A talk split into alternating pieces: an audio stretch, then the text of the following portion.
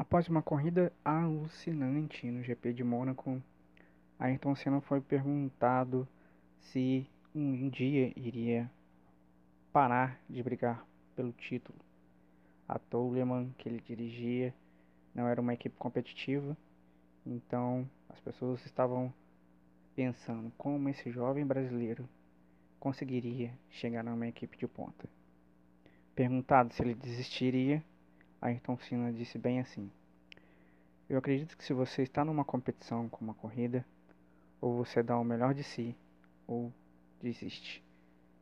É com essa frase de Ayrton Senna que nós começamos mais um Café com Discipulado fora da caixa.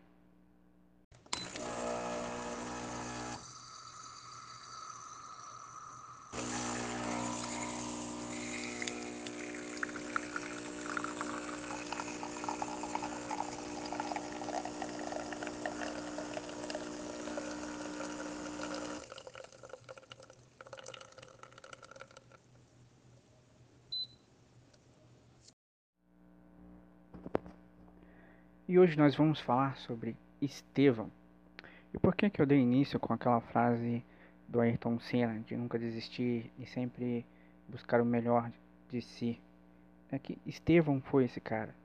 A Bíblia relata, o livro de Atos relata que Estevão era um homem cheio do Espírito Santo e um homem que tinha tanta sabedoria que os da sinagoga de libertos não puderam resistir à sua sabedoria.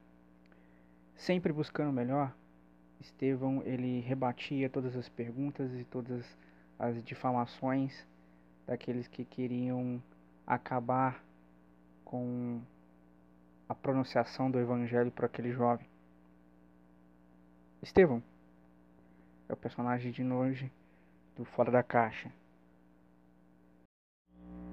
Estevão aparece em primeiro lugar, em Atos capítulo 6, dos versículos 1 ao 7, ele é a resposta de oração ao problema iniciado dentro da igreja, a qual as viúvas de fala grega estavam reclamando sobre a distribuição de alimentos. Os apóstolos pediram para essas pessoas indicarem homens entre eles cheios do Espírito Santo, e ali e essas pessoas é, indicaram Estevão, Felipe, Prócoro, Nicanor, Timão, Parnemas, Nicolau de Antioquia. Mas Lucas faz a grande distinção de colocar Estevão primeiro e dizer que ele era um homem cheio de fé e do Espírito Santo. E Lucas dá esse pronunciamento porque Estevão é um personagem é, principal dessa narrativa de Atos, a qual vai se dar o melhor para divulgar o Evangelho entre os que estão em Jerusalém. É bom entender que é, Estevão era um homem cheio do Espírito Santo, era muito sábio e ele falava com ousadia do Espírito Santo. Atos 6, versículo 5, Atos 6, versículo 10 vai dizer isso, que ele era um cara cheio do Espírito Santo. Nós imaginamos assim, cheio do Espírito Santo, a gente sempre tenha as respostas para tudo, mas creio que não. Creio que o Espírito Santo levava a Estevão a ler as Escrituras Sagradas, a refletir, a interpretar, a orar, a buscar a melhor é, interpretação das escrituras para o tempo que ele estava vivendo e o Espírito Santo fazia ele a partir das escrituras divulgar o evangelho de Cristo. Ele foi acusado por falar contra Moisés e Deus e dizer que o templo seria destruído. É, os os da chamada sinagoga dos escravos libertos fazem essa acusação após eles não conseguirem é, destruir as argumentações de Estevão. Ele então é, tinha, tinha esse plano de juntar algumas pessoas e levar Estevão ao Sinédrio. É provável que essa sinagoga de, dos escravos libertos é, fosse assim chamado porque era oriunda de escravos de filhos libertos ou escravos que tinham sido é, pessoas que tinham sido feitas escravos numa época e depois foram libertos por, por, acusa, por, por outras acusações. Então as pessoas se uniam para um, o mesmo propósito. E esses escravos agora também tinham uma cidadania romana, é provável. Nós não podemos dizer isso com certeza. E o que eu venho a falar é que essa acusação não era totalmente invencionice deles. É, mas mesmo assim não era o mesmo propósito de Estevão. O propósito de Estevão era reforçar a, a, a intenção do, de Jesus Cristo em cima do templo e não um, uma, uma destruição completa do templo, porque o templo era completado por Jesus Cristo.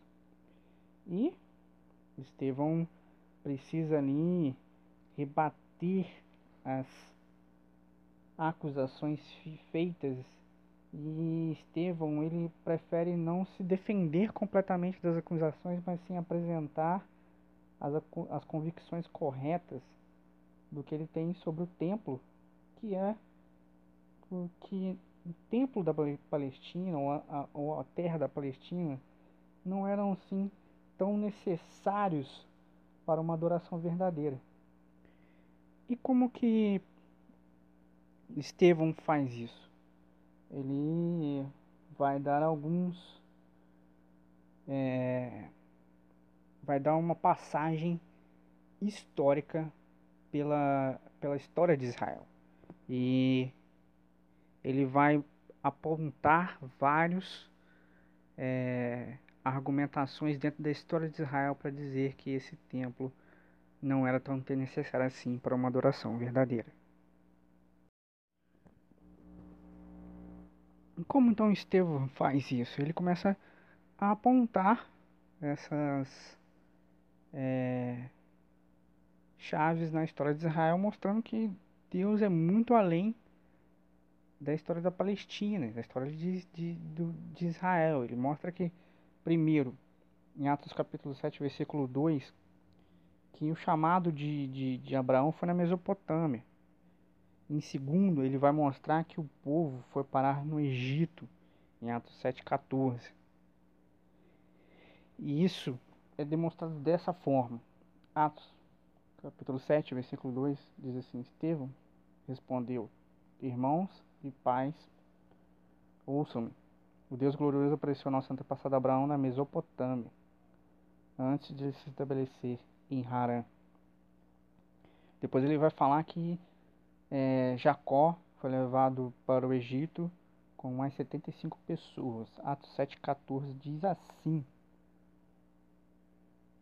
Depois José mandou trazer do, para o Egito seu pai Jacó e todos seus parentes 75 pessoas ao todo. E assim Jacó foi para o Egito e ali morreu, bem como nossos antepassados. Seus corpos foram levados para Siquém e sepultados no túmulo de Abraão. Havia comprado por um certo preço dos filhos de Ramor. Quer dizer, todos os pais das tribos de Judá, das tribos de Israel, perdão, foram parar no Egito e ali ah, o povo se multiplicou e foram feitos escravos pelo, pelo, pelo, pelos, pelo, pelo faraó. Ele mostra ali também que Moisés foi também chamado para a missão de libertar o seu povo em, em uma terra também fora da, da terra prometida. E e ele vai apontando essas argumentações muito precisas, que mostra que Deus é muito mais além da terra, muito mais além do tempo. ele mostra que Deus estabeleceu em primeiro lugar a visão do tabernáculo. Ele vai falar isso lá em Atos 44. Atos 7, versículo 44, perdão. Que ele vai dizer que nossos antepassados levaram com, com ele pelo deserto o tabernáculo, construído de acordo com o modelo que Deus havia mostrado a Moisés. Quer dizer, o plano mesmo de Deus não era um templo fixo, mas um templo móvel, tabernáculo de Deus. Que foi Davi que pediu para fazer o templo e Salomão o construiu. Atos 7, versículo 46 a 47, que diz bem assim. Davi encontrou favor diante de Deus e pediu para construir um templo permanente para o Deus de Jacó mas foi Salomão que construiu. O Altíssimo, porém, não habita em templos feitos por mãos humanas, como diz o profeta. Então, Estevão, ele, o homem cheio do Espírito Santo, vai mostrando que ao longo da história de Israel, o templo não era assim tão necessário, que o templo não foi um plano de Deus, e sim um pedido de Davi a qual Deus autorizou, mas mesmo assim ele diz uma mensagem que nem um profeta Isaías proclamou, que nem como que Deus não é feito, não se coloca templo feito de mãos humanas. O que ele quer dizer com isso? É que o templo assim não era tão necessário para uma adoração verdadeira. Mas ainda há mais algumas coisas. Ele ainda reforça que Deus não habita em templos feitos por, por mãos humanas, como eu bem disse. Isso é uma profecia de Isaías 66, versículo 1 e 2. E mesmo com um templo de, de Deus ali, o povo foi infiel a Deus. Ele reforça isso com uma passagem em Amós, versículos 5, 25 e 27, que está em Atos 7, 42 43, diz bem assim: Foi a mim que vocês trouxeram, trouxeram sacrifícios e ofertas durante aqueles 40 anos no deserto. No deserto, povo de Israel. Não, vocês carregaram o santuário de Moloque, a estrela do deus Ranfã, e as imagens que fizeram para adorá-los. Por isso eu enviarei para o exílio, para a Babilônia. É, mostra que mesmo com a estabeleção de, do templo, o povo foi infiel a Deus e por isso Deus levou a Babilônia. E o templo ali não era o significado de que Deus estava ali de forma plena, é, aceitando tudo o que o povo fazia. Então Estevão começa a levar essas pessoas ao arrependimento, mostra para essas pessoas de fato que o templo não é tão importante assim e é esse discurso final de Atos 44 até a sua morte é que eu vou ler agora para vocês, para que vocês possam entender um pouco desse fora da caixa que eu quero mostrar para vocês. Atos, capítulo 7, versículo 44. Nossos antepassados levaram com eles pelo deserto o tabernáculo construído de acordo com o modelo que Deus havia mostrado a Moisés. Anos depois, quando Josué comandou nossos antepassados na batalha contra nações que Deus expulsou dessa terra foi levado com eles para seu novo território. E ali ficou até o tempo do rei Davi. Davi encontrou favor diante de Deus e pediu para que construísse um templo permanente para Deus de Jacó. Mas foi Salomão que o construiu. O Altíssimo, porém, não habita em templos feitos por mãos humanas, como diz o profeta. O céu é o meu trono e a terra é o suporte dos meus pés. Acaso construiriam para mim um templo assim tão bom? Diz o Senhor. Que lugar de descanso poderiam fazer? Acaso não foram minhas mãos que criaram céus e terras? povo teimoso, vocês têm o coração incircuncidado e são surdos, surdos para a verdade. Resistiram para sempre ao Espírito Santo? Foi o que seus antepassados fizeram e vocês também o fazem. Que profeta seus antepassados não perseguiram? Mataram até aqueles que pedi, disseram, predisseram a vinda do justo, a quem vocês traíram e assassinaram.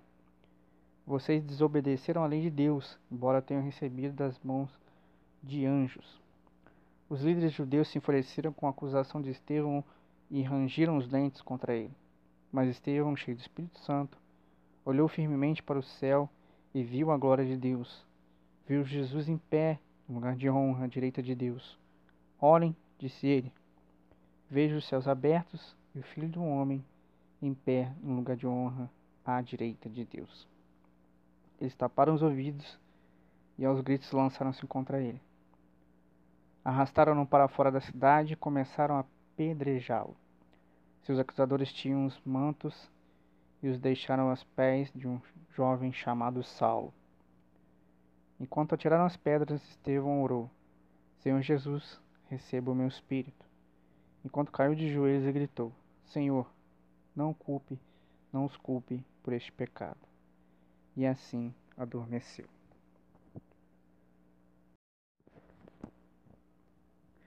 Estevão percebeu bem diferente da igreja em si, que o templo não era importante para as adorações e que as pessoas poderiam ter sua adoração em espírito e em verdade, como Jesus Cristo já havia dito.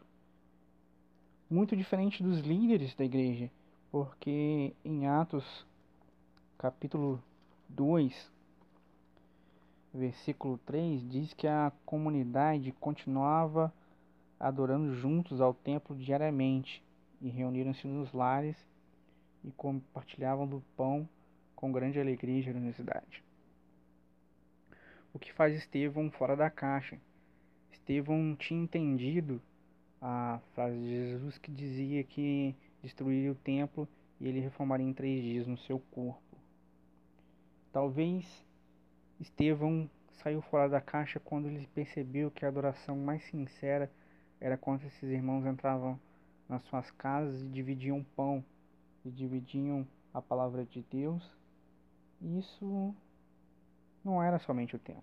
O templo tinha uma grande pontuação, sim, mas o grande templo do Espírito Santo era a comunidade, o grande corpo de Cristo era a comunidade.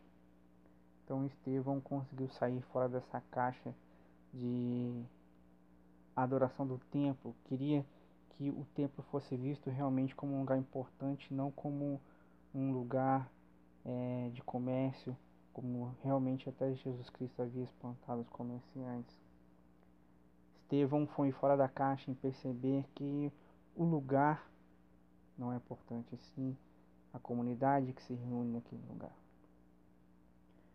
Nesses tempos que a gente está de pandemia, nós percebemos quão falta nós sentimos da igreja, mas não da igreja prédio, mas sim da igreja comunidade.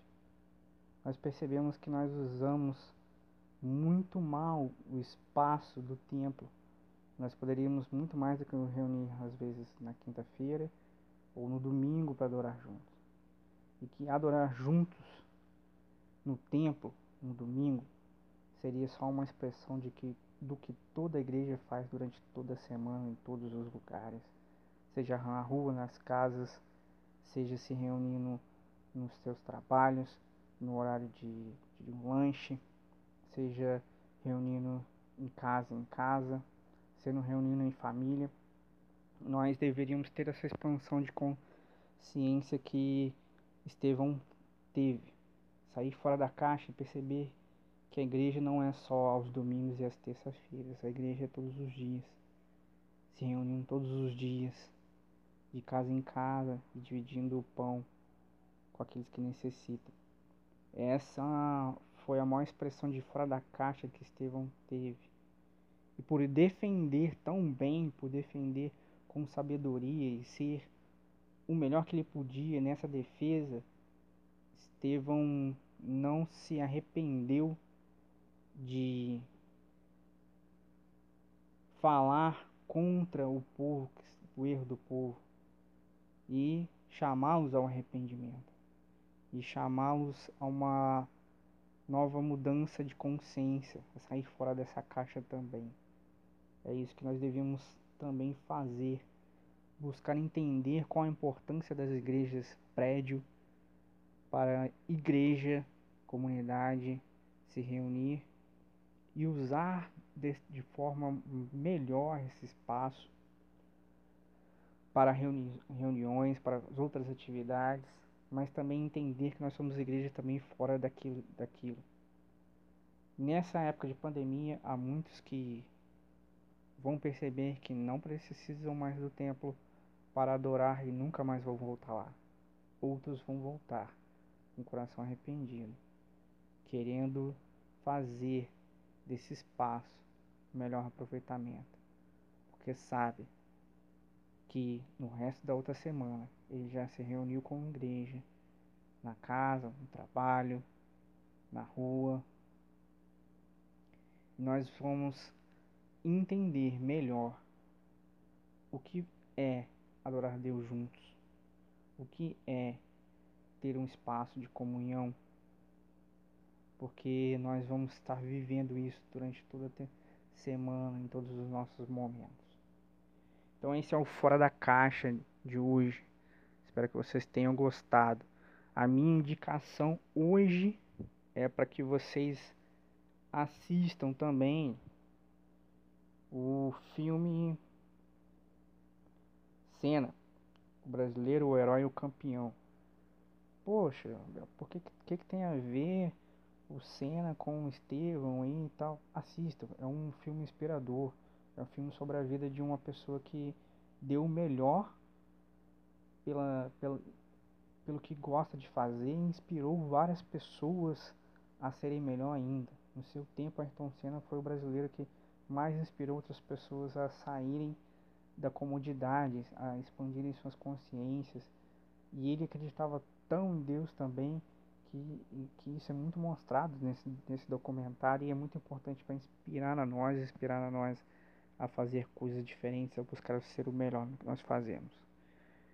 Fiquem com Deus. Até o próximo Café com Discipulado. Até o próximo Fora da Caixa, essa série Fora da Caixa. Valeu!